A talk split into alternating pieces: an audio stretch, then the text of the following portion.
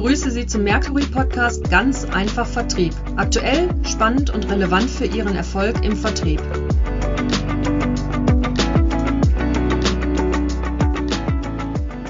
Mein Name ist David Kirchmann und ich freue mich sehr heute zu unserer neuen Podcast-Folge Ganz einfach Vertrieb, den Heinz-Georg Geisler als unseren Gast begrüßen zu dürfen. Der Heinz-Georg arbeitet als Director Customer Journey bei der Firma Eberhard AG und Heinz-Georg, wir kennen uns ja schon jetzt auch seit vier Jahren. Ich muss ja auch mal gucken, ehrlich gesagt, durch den Bundesverband der Vertriebsmanager, der ja auch dem einen oder anderen Zuhörer sicherlich ein Begriff ist und der auch immer wieder, ich glaube, das können wir beide sagen, als kleiner Werbeblock an der Stelle perfekt geeignet ist dafür, um sein Netzwerk auszubauen, um neue Kontakte zu knüpfen. Ich sage das jetzt mal so lapidar, wir sind ein toller Haufen, ne? also dringende Empfehlung, die vertriebsmanager.de, kleiner, wie gesagt, kleiner Werbeblock, geht mal drauf, liebe Zuhörerinnen und Zuhörer, guckt mal, was es da gibt und Mitglied werden. Genau, aber wir sind ja heute auch da, um Podcast aufzunehmen.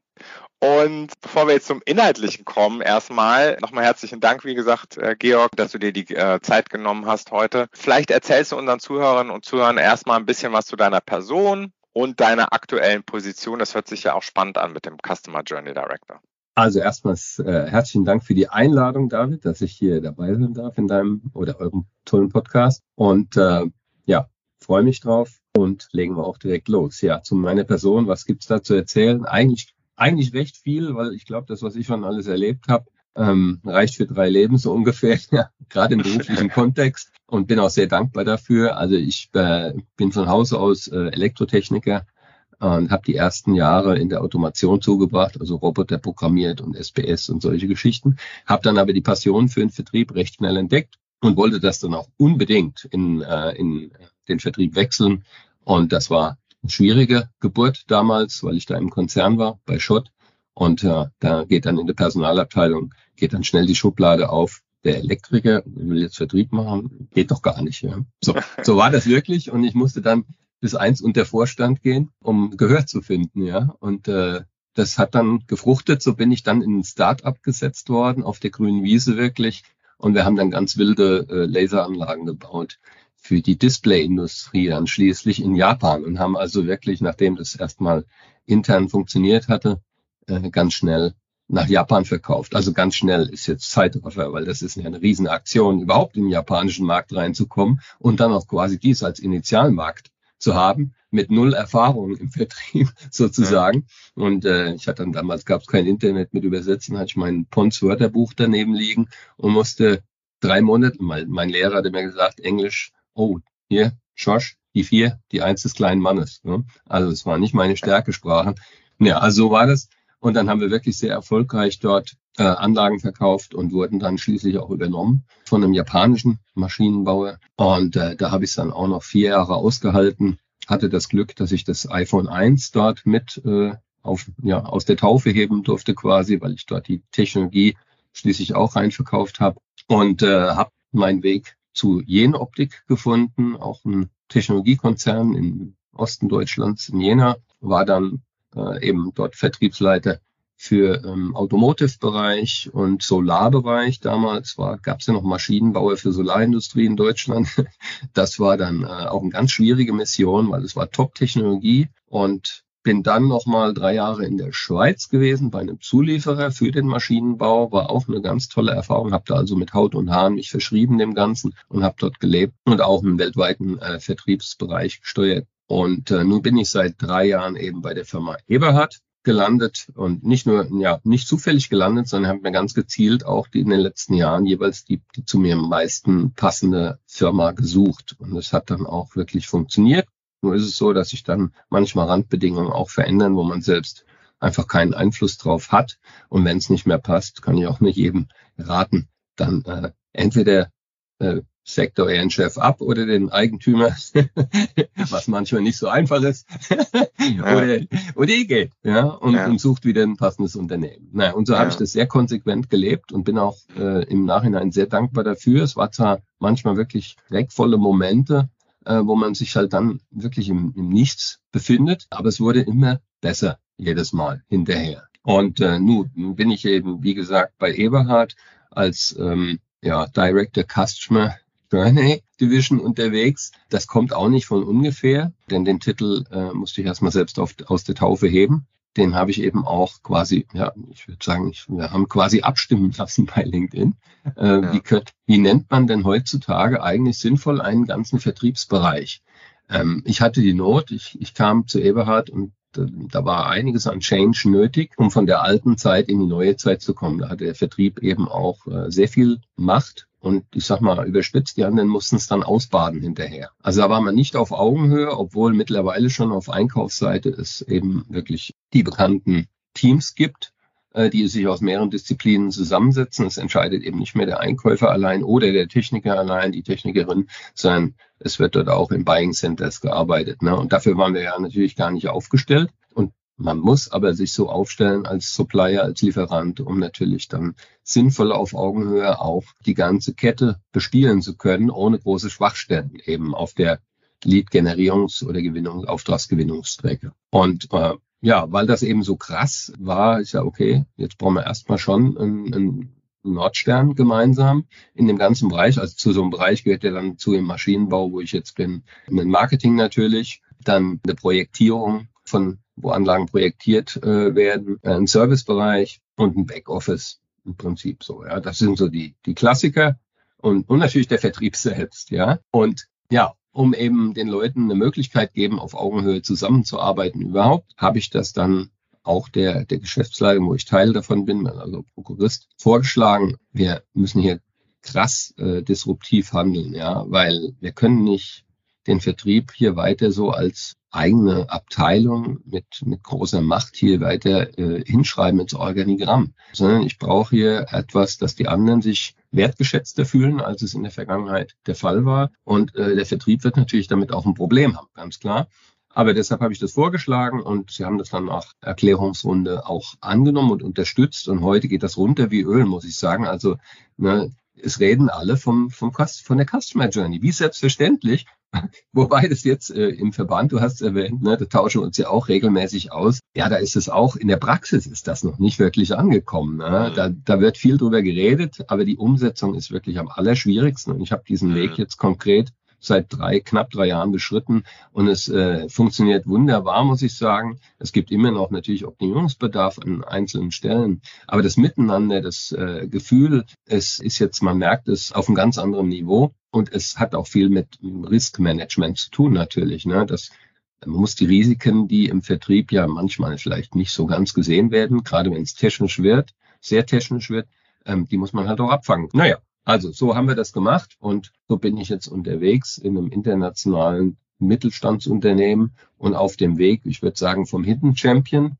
Wir bauen also Maschinen für die Elektronikindustrie weltweit, äh, viel Automotive am Ende, weg vom Hidden Champion zum sichtbaren hoffentlich ja. irgendwann. In die Sichtbarkeit ist auf jeden Fall unser Motto. Ja. Ja, hört sich total spannend an, auch in Bezug auf dieses kundenzentrierte Markenbearbeitung im Prinzip. Das ist ja das genau, was du eingeführt hast bei euch, ähm, dass man wirklich sagt, man geht eben weg von diesem klassischen Verkauf, der halt dieses Monopol auf den Kunden hat oder hatte. Das ist ja heutzutage auch nicht mehr gegeben und dass man das halt harmonisiert, so wie du das oder wie ihr das gemacht habt. Ne?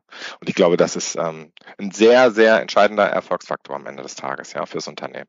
Und das sieht man ja bei euch auch, ja. Also wir sind sicher nicht am Ende dieses Prozesses, mm. muss ich sagen. Also nennen, nennen wir ihn jetzt mal konkret bei Namen.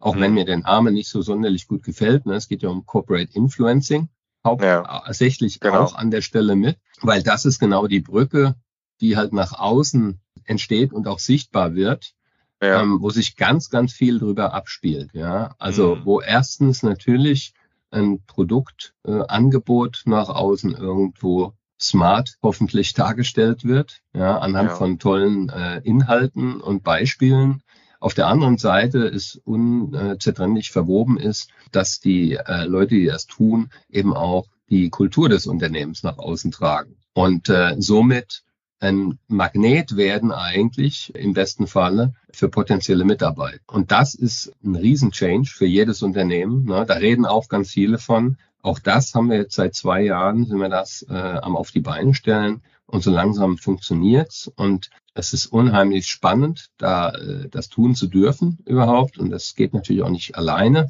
sondern da arbeite ich sehr eng mit äh, meiner Kollegin, der Konstanze Gruser aus dem HR zusammen, die, die äh, eben dort das mitbegleitet und auch mittreibt, äh, dankbarerweise, weil eben, es ist, geht nicht mehr allein um den Produktvertrieb, ne, sondern es hängt zusammen mit Personalthemen im Unternehmen. Und vor allem reicht es auch nicht, wenn wir jetzt ein paar tolle Vertriebler oder ja, finden, die jetzt ihren LinkedIn-Account bespielen. Ne?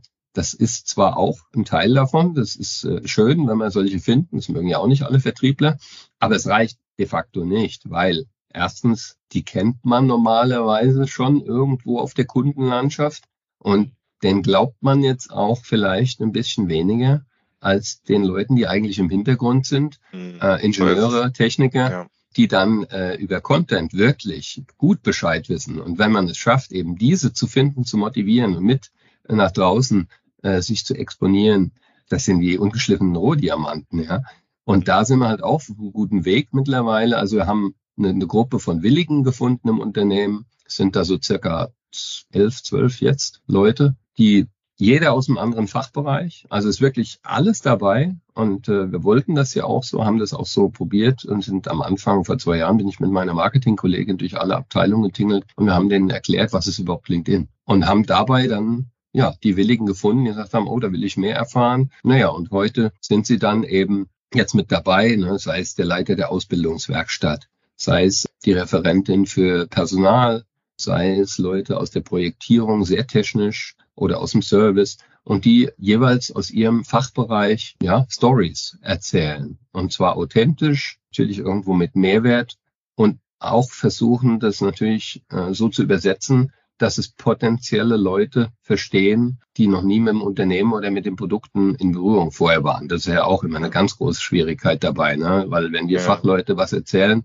ja, dann erzählen wir das normalerweise Leuten, die schon Interesse haben, die sich dafür interessieren, die irgendwo ein Problem haben, das gelöst werden muss und dann ist man recht schnell auf Augenhöhe. Aber mhm. nein, es fängt ja ganz vorne an. Wir wollen ja das Unternehmen die Sichtbarkeit äh, erhöhen erstmal, potenzielle Neukunden oder Mitarbeiter ansprechen. Und da sind wir jetzt wirklich auf einem ganz anderen Level als viele und die heißen auch nicht Influencer, das wollten wir natürlich alle nicht, haben dann den Namen zusammen auch gefunden, der passt für alle. Das sind eben die Voices, ja? also Eberhard mhm. Voices.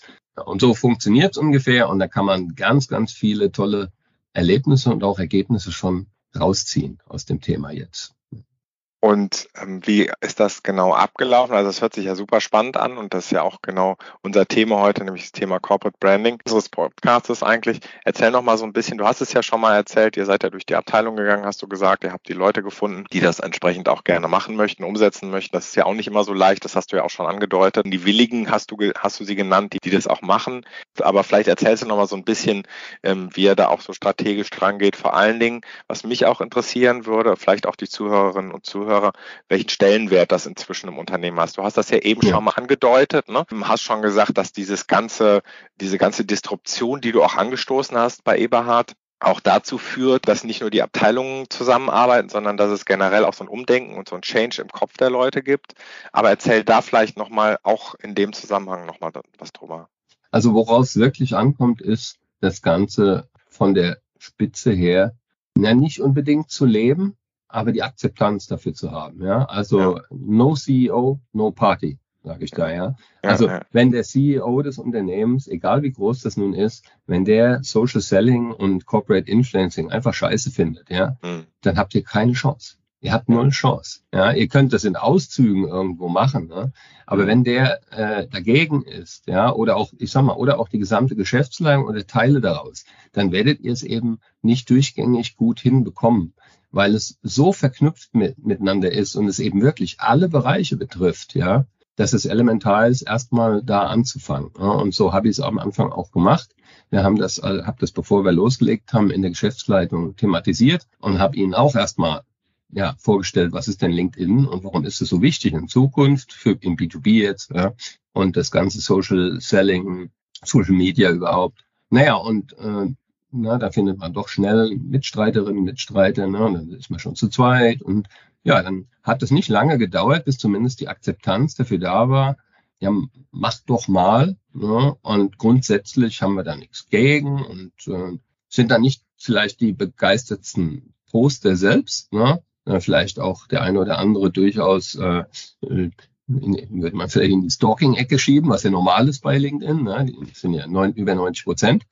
Die schauen viel, ne? mhm. ne? aber outen sich selbst nicht, was auch völlig okay ist. Ja, aber eben, sie, sie sind im Prinzip eher pro als eher negativ. Und das ist wichtig, damit dann natürlich auch, wenn du Leute hast aus den Abteilungen, die sowas machen, die brauchen dann auf der unteren äh, oder mittleren Führungsebene, brauchen die ja auch wieder die Akzeptanz von ihren Führungskräften. Ja? Die können, ansonsten haben die kein glückliches Leben. Ne? Wenn die Führungskraft sagt, der soll hier Maschinen zusammenbauen. Was macht denn der jetzt für einen Scheiß schon wieder, ja? Mm, das ja. funktioniert nicht. Also auch auf diese, auf allen Führungsebenen muss das mit angesprochen werden und am Ende brauchen die Leute ein Kontingent ihrer Zeit, ja, bei, ja. sag mal, irgendwo fünf bis zehn Prozent vielleicht, wofür sie Kapazität frei bekommen müssen. Mhm. Ja, geht natürlich jetzt nicht immer jede Woche, jeden ja. Monat und jeden Tag, ja. aber im Schnitt einfach. Ne? Und die Akzeptanz muss dafür da sein. Wenn die da ist und dann entfalten die sich auch und dann wird es auch richtig gut zusammen. Also das ist mal ganz, ganz wichtig bei dem Thema. Und dann äh, ist natürlich auch klar, dass das eine sehr langfristig wirkende Sache ist. Also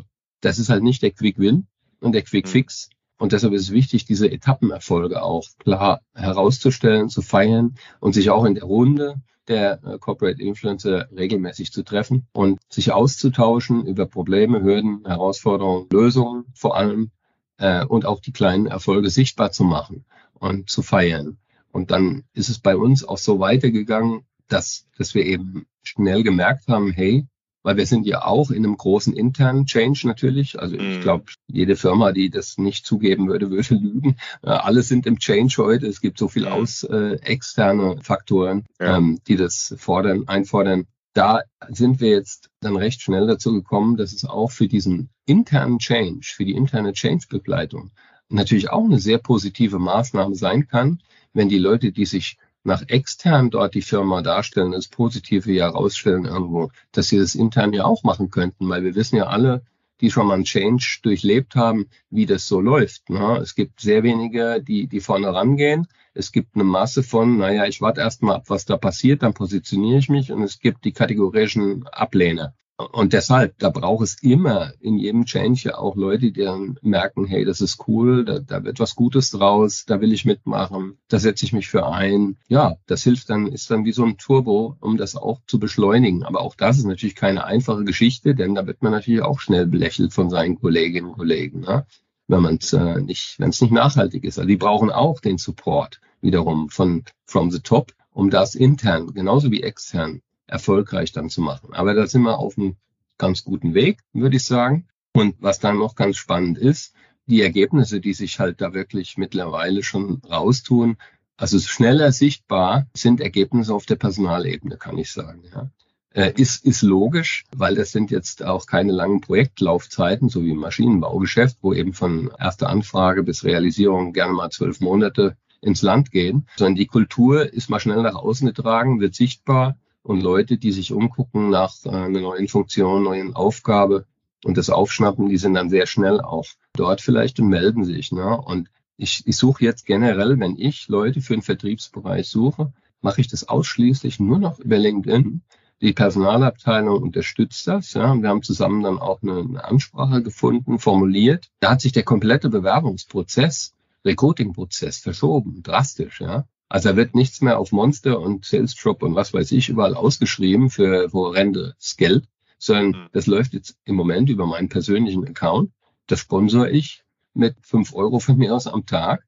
Und am Ende habe ich es jetzt schon ja, dreimal haben es schon hinbekommen, top passende Leute zu finden, ja, die wirklich super zum Unternehmen passen und natürlich irgendwo dann auch zu mir für, für wirklich roundabout 200, 300 Euro in Summe. Mhm. Ja.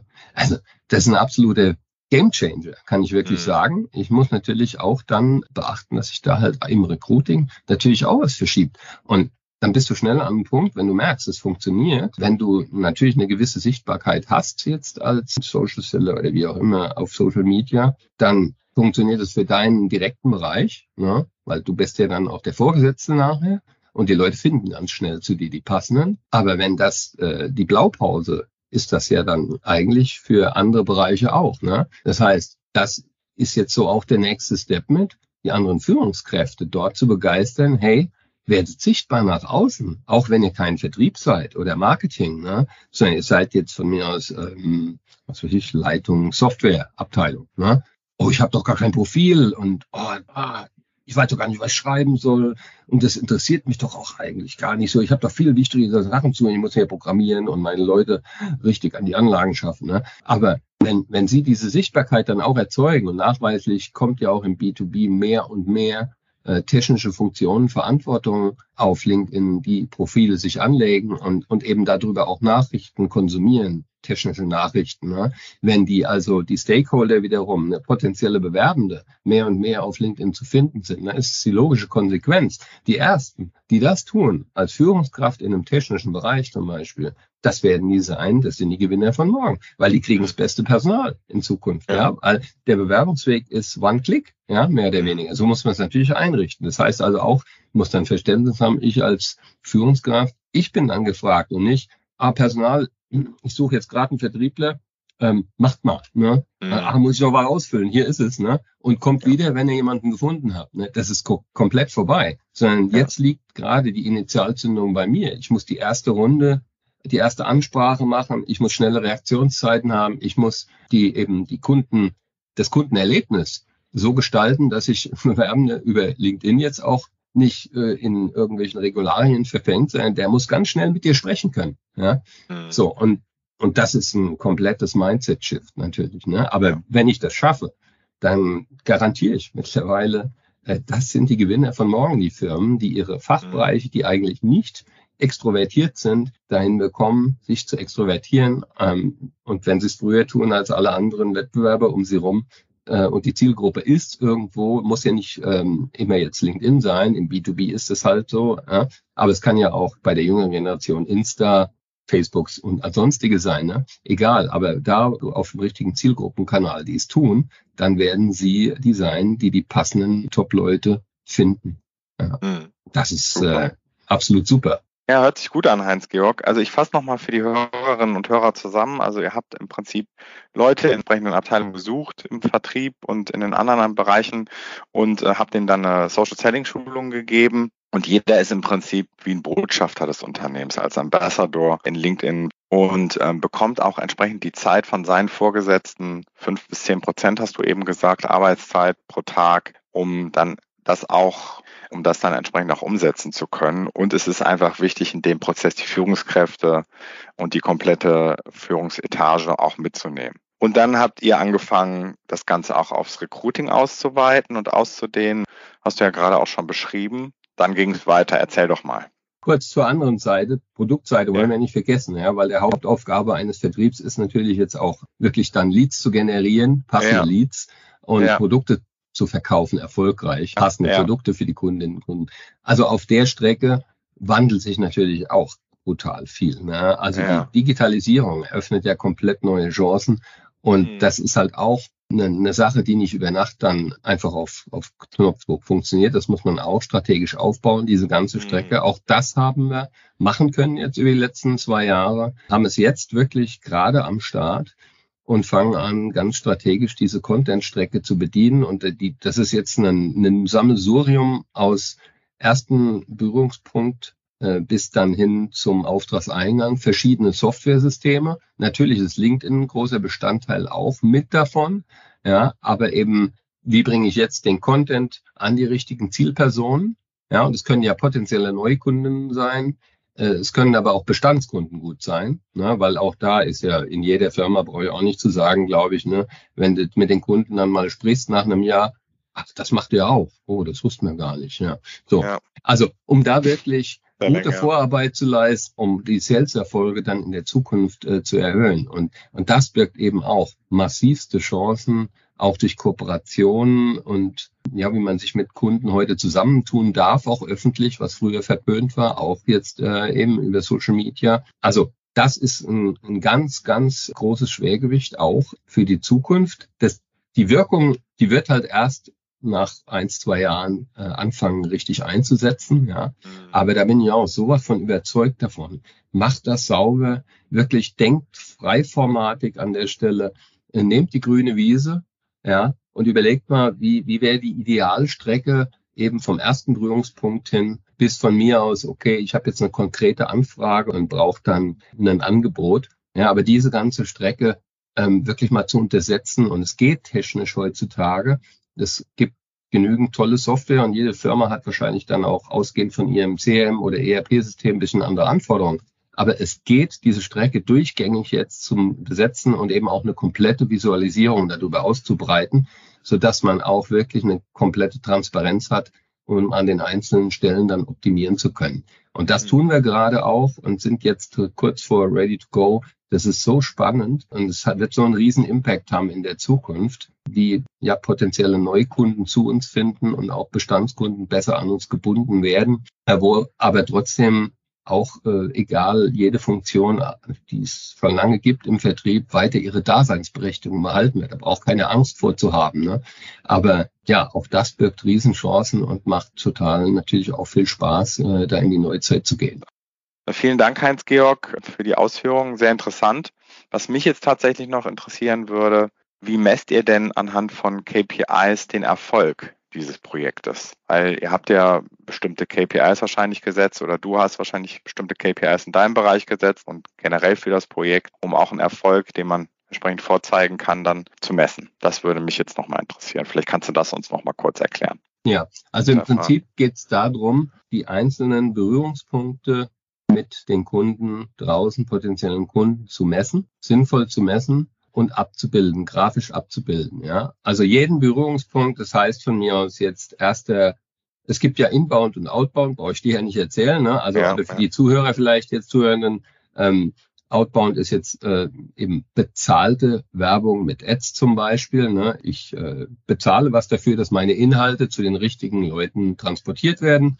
Äh, Inbound ist dann eher die Wirkung über unsere Eberhard Voices. Ne? Die vernetzen sich irgendwo mit Leuten, die posten ihre Inhalte einfach so in die Community und werden dann angesprochen, weil es jemand interessiert. So, das sind diese zwei Strecken, die man abbilden sollte, auch getrennt voneinander, messbar macht und, und dann auf diesen Strecken wirklich guckt, okay, wie, wie sind jeweils die Conversion Rates oder äh, umgekehrt die Absprungraten, wo fallen die Kunden wieder raus. Ne? Also von, ich sag mal, erster erster Kontakt, erste Vernetzung, äh, Landingpage, ne, die es auch geben sollte. Das sollte man auch sehr marktsegmentmäßig aufbauen. Das heißt, wir, wir fahren jetzt Kampagnen. Ja, wir haben jetzt einen, einen Kampagnenplan eigentlich für die nächsten 18 Monate. Wir haben jetzt alle, alle technischen Firmen, die haben so geile Inhalte, sage ich dir, ja. Nur, nur die zu heben. Also die brauchen gar nicht die Welt neu erfinden. Wir haben jetzt Inhalt eigentlich für die nächsten 18 Monate und, und haben das dann aber marktsegmentmäßig auch strukturiert. Und, und da muss man dann auch, um sauber messen zu gehen, also wichtig, ich nehme mir halt ein Marktsegment und baue die Messstrecke jetzt auf für ein Marktsegment, ne, damit ich weiß, diese Content-Aktion hat dann zu dieser Aktion und zu dieser Vernetzung geführt. Es geht nicht alles digital, aber 90 Prozent ist messbar digital. Das, was nicht geht, muss ich mir sehr gut überlegen, wie mache ich das. Ne? Zum Beispiel ist bei uns so, wenn jetzt irgendwie jemand anruft bei uns in der Zentrale ne, weil er hat jetzt irgendwo was gelesen von mir. Es gibt's halt, ne? Es ist ja der Kundeskönig. Ja? Ich kann mir es wünschen, dass alle nur noch digital arbeiten, tue ich nicht, ja. Ähm, aber selbst wenn ich es mir wünschen würde, es macht keinen Sinn. Ja, weil ja. es auch auf der Kundenseite ja die Generationsunterschiede gibt und Gewohnheiten. Mhm. Also wenn da jemand anruft analog, dann läuft alle Neuanfragen, kommen zu mir auf den Tisch. Ja, mhm. das ist halt im Maschinenbau möglich, weil es sind jetzt nicht äh, 50 Stück in der Woche, mhm. ja, sondern aber ich ich habe die dann und kann dann, gehe auch ins erste Gespräch gerne mit den Kunden und frage dann aber auch die Frage, woher, wie seid ihr auf uns gekommen, wenn sie es nicht vorher rausgelassen haben, ja, um eben dann genau auch den ersten Touchpoint zu erfahren und dann mhm. das auch der Messung noch beifließen lassen zu können. Also ja. so, so muss man es dann auch äh, transparent machen, damit man auch natürlich mit der Datenlandschaft sinnvoll am Ende umgehen kann. Das ist, ja, ja da brauchst Disziplin dazu, glaube ich schon. Und perfekt gibt's da auch nicht, aber es braucht, mhm. auch da brauchst ein Team der Willigen, die Lust haben, dieses System erstmal aufzusetzen gemeinsam, für die Transparenz zu sorgen. Und dann sind wir ganz schnell bei meinem Lieblingsthema Silos auflösen, ne? Vertrieb, mhm. Marketing, Silo zum Beispiel. Also ja. die zwei müssen schon mal zusammenarbeiten, um das wirklich ganz offensiv angehen zu können, weil beide werden total transparent dabei. Das aber zu tun, und da brauchst halt auch jemanden, und den habe ich auch gefunden, der sich um diese ganze Strecke wirklich kümmert um die zu messen, zu optimieren und das eben immer wieder mit dem Team zu spiegeln. Wo sind die Lessons learned? Was müssen wir tun als nächstes? Wo müssen wir optimieren? Was sollten wir versuchen? Ja. Also es ist wirklich, man muss es wirklich sagen, wenn man dich reden hört, brennst dafür, muss man, also ich merke das, ich gut, ich sehe dich jetzt auch noch, ne? wir machen das ja über Teams und das ist genau das, was du ja eben auch schon gesagt hast, dass eben alle dabei sein müssen, dass alle an Bord sein müssen und wenn man so jemanden hat wie dich, der dafür brennt, dann ist das natürlich, dann steckt der andere halt auch an ich glaube, das ist auch ein, ein, wichtiger Faktor bei der Geschichte. Jetzt würde mich zum Schluss nochmal interessieren, gib unseren Zuhörerinnen und Zuhörern kurz nochmal, Hans-Georg, bitte drei wichtige Tipps. Auch beim Vorgehen dann, wenn man da so eine, so eine Corporate-Strategie und so eine, so eine Corporate-Branding-Strategie einführt. Also, ich hatte sie auch schon teilweise genannt, ne? Nehmt die Leute wirklich mit ins Boot von ganz oben angefangen. Damit geht's los. Schaut, dass ihr eure, euren Chef, Chefin dafür begeistert und eben wirklich vor den Karren spannt, ja. Mhm. Egal auf welcher Ebene ihr seid, die jetzt so eine Initiative starten wollen, dann ist ganz wichtig auch machen. Einfach mal machen, ja. Weil wir haben so viel, das hat was mit Deutsch zu tun, glaube ich. Wir haben so viele Regularien und Hürden, die wir sehen überall und, und äh, auch in den Firmen verankert. Da muss auch erlaubt sein, einfach mal was zu probieren. Ne? Und auch wenn die die Datenschutzverordnung. Auch so ein Riesenthema. Ne? Ich meine, klar, wir müssen das datenschutzgerecht aufsetzen, aber macht einfach mal. Es wird euch keiner verklagen, wenn ihr aus Versehen einmal was probiert habt und da ist die theoretisch verletzt worden. Ja? Also das kann ich auch nur raten. Einfach mal machen ist wichtiger als nichts machen. Schlecht machen ist besser als nicht machen. Auf jeden Fall. Ja, man wird sich immer nur iterativ nähern. Das ist ein wichtiges Thema. Und zum anderen, lasst euch nicht von den Schlechtrednern negativ beeinflussen. Die gibt's immer und die gibt's überall. Die werden aber, je weiter die Zeit da voranschreitet, immer weniger. Und äh, vernetzt euch in zum Beispiel im Bundesverband der Vertriebsmanager, kann ich ja auch nur raten, ja, vielen Jahren dabei, es, es bereichert ungemein, aber findet ein Team der Willigen, ja, und findet ein Team, mit dem ihr euch äh, übergreifend austauschen könnt, auch ganz bereichend über, über Branchen sogar austauschen könnt, weil am Ende kann ich auch nur bestätigen, das Thema haben alle. Ne? Und vielleicht noch ein Beispiel zum Abschluss, wo ich auch in zwei Wochen eingeladen bin, äh, wie es dann in so einem Konzern sogar funktionieren kann. Ja? Also da sind die Hürden ja am, die Regularien am ausgeprägtesten. Ne? Da gibt's ein, ein ganz klasse Beispiel im Stahlbereich von ThyssenKrupp. Ja? Da gibt's den Peter Hülzel, ich weiß nicht, ob du den kennst. Nee. Okay. Der, der heißt jetzt, also er war Key Accounter. Ja, mhm. also ganz normaler mhm. Key Account äh, im, äh, mhm. Funktion im Vertrieb für Österreich. Mhm. Und hat da halt Stahl verkauft. Ja. Mhm. Also nichts Spektakuläres jetzt vielleicht vom Produkt, von der Funktion her.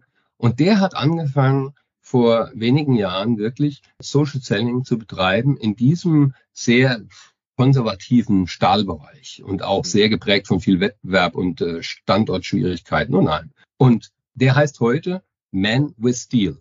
Ja, mhm. der Mann mit ja. dem Stahl. Und ja. hat einen eigenen Blog, hat einen Newsletter, hat eine unglaublich große Anzahl von Followern und äh, ist mittlerweile so weit, dass er eigentlich die ganzen oder ganz, ganz viele Neuanfragen einsammelt aus der ganzen Welt. Was ja natürlich bei vielen Vertrieblern, die in anderen Gebieten sitzen, ein Fauxpas ist, ja. Aber ja. es lässt sich ja gar nicht verhindern. Ne? Er ist ja, der sichtbarste Mann in der Stahlbranche, würde ich sagen, mittlerweile.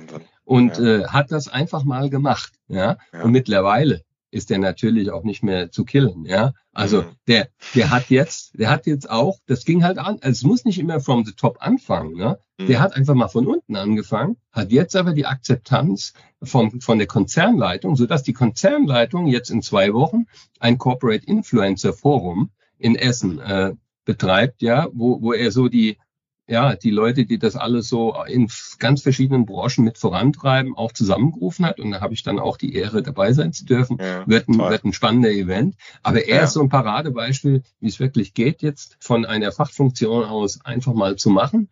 Und ich glaube, er hat da ganz viel revolutioniert, kann man sagen. Also ja. schaut es euch gerne mal an. Ihr findet ihn natürlich ganz einfach. Ja, einfach mal machen.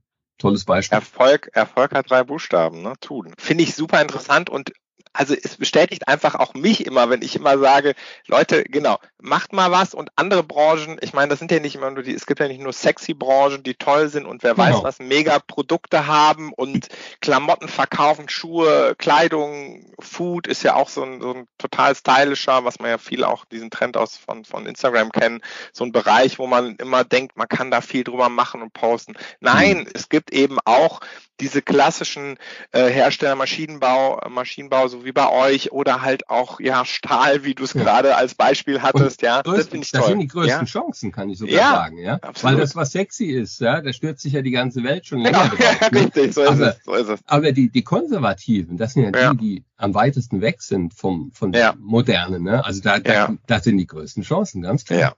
Großartig. Ja. Also bestätigt mich. Vielen Dank, lieber Heinz-Georg, für den tollen Input, wie ich finde. Und ganz ehrlich, wenn jetzt nicht unsere Hörerinnen und Hörer sich dran setzen, ja, und anfangen mit ihren, mit ihren Marketingabteilungen, und ihrer Geschäftsführung vor allen Dingen, Ideen zu entwickeln, ja, wie man sowas vorantreiben kann, egal wie sexy äh, das Produkt ist, was man verkauft, egal wo man ist, ja. Und ich finde, das ist jetzt eigentlich die Initialzündung, die man nach so einer Folge eigentlich sozusagen den Leuten nur geben kann. Ähm, wie gesagt, vielen Dank, lieber Heinz-Georg. Und weiterhin natürlich viel Erfolg mit dem Projekt. Ähm, du hast da ja auch noch ein bisschen was sozusagen anstehen, hast ja eben auch schon erzählt und bist auch schon wieder in der weiteren Planung. Und Sie, liebe Zuhörerinnen und Zuhörer, vielen Dank fürs Zuhören. Weitere Informationen zu Mercury International und zu diesem Podcast und zu weiteren Folgen natürlich auch auf www.mercury.de. Georg, und dir alles Gute ja, ich danke auch ganz herzlich für deine Zeit und äh, ja, wer sich also da jetzt bisschen inspiriert fühlt und einfach mal anfängt, gerne bei Fragen auch einfach direkt mit mir vernetzen. Äh, Antwort ist garantiert. Genau. Und, du bist äh, ja auch auf LinkedIn zu finden, richtig? Natürlich. Genau, guter Hinweis. Ganz einfach. Ja, und ja, vielen Dank und für dich auch alles Gute, David.